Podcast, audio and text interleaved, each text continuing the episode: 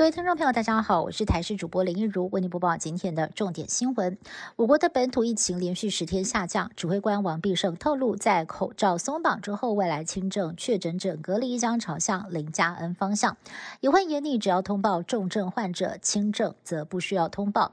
有医师就点出了，如果变异株没有再起波澜。WHO 也预估会在四月份宣布解除新冠肺炎的公卫紧急状态，也就是零加 N 实施的好时机。但一定要加强监测中重症个案，毕竟现在确诊死亡数还是居高不下。年后大医院的急诊室人满为患，甚至就连双北殡仪馆冰柜也是大爆满。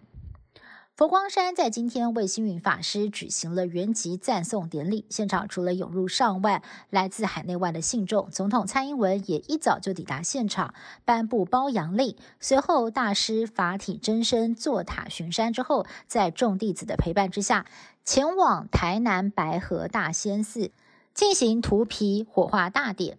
台南市长黄伟哲、前高雄市长韩国瑜也特地前来送大师最后一程。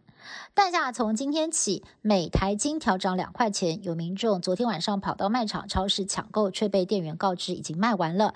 而今天部分超市还是买不到鸡蛋。而台北市校园的营养午餐，为了减少成本，可能看不到全蛋料理，但是鸡蛋用量大的早餐，有业者哀嚎实在是撑不下去。继去年底调整价格之后，预计可能还会再涨价。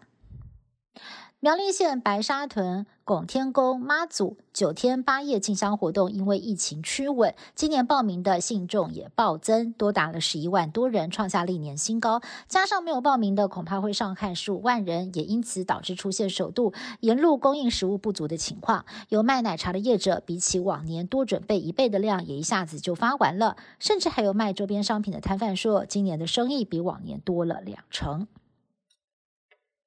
今天是高中以下学校开学的日子，不过开学第一周就得连上六天，因为本周六要补二二八连假的课。就有教养专家认为，今年补课太多，恐怕对孩子整体发展不好。因为周间已经有很多的静态学习，周末就应该好好的运动伸展。不过小朋友的反应就不太一样了，因为寒假才刚结束，同学之间很久没有见面，开学第一天下课就立刻冲到操场去玩。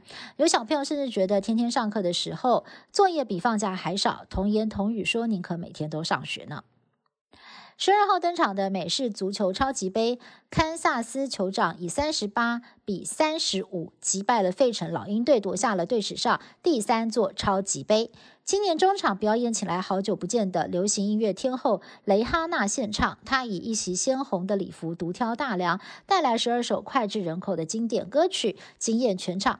不过呢，观众发现三十四岁的蕾哈娜似乎是怀孕了。后来呢，她就透过经纪公司证实，她的确要迎接第二个孩子。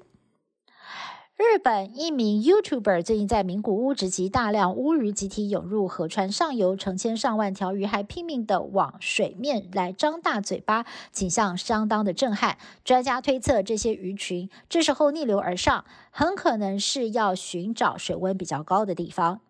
以上新闻是由台视新闻部制作，感谢您的收听。更多新闻内容，请您持续锁定台视各界新闻以及台视新闻 YouTube 频道。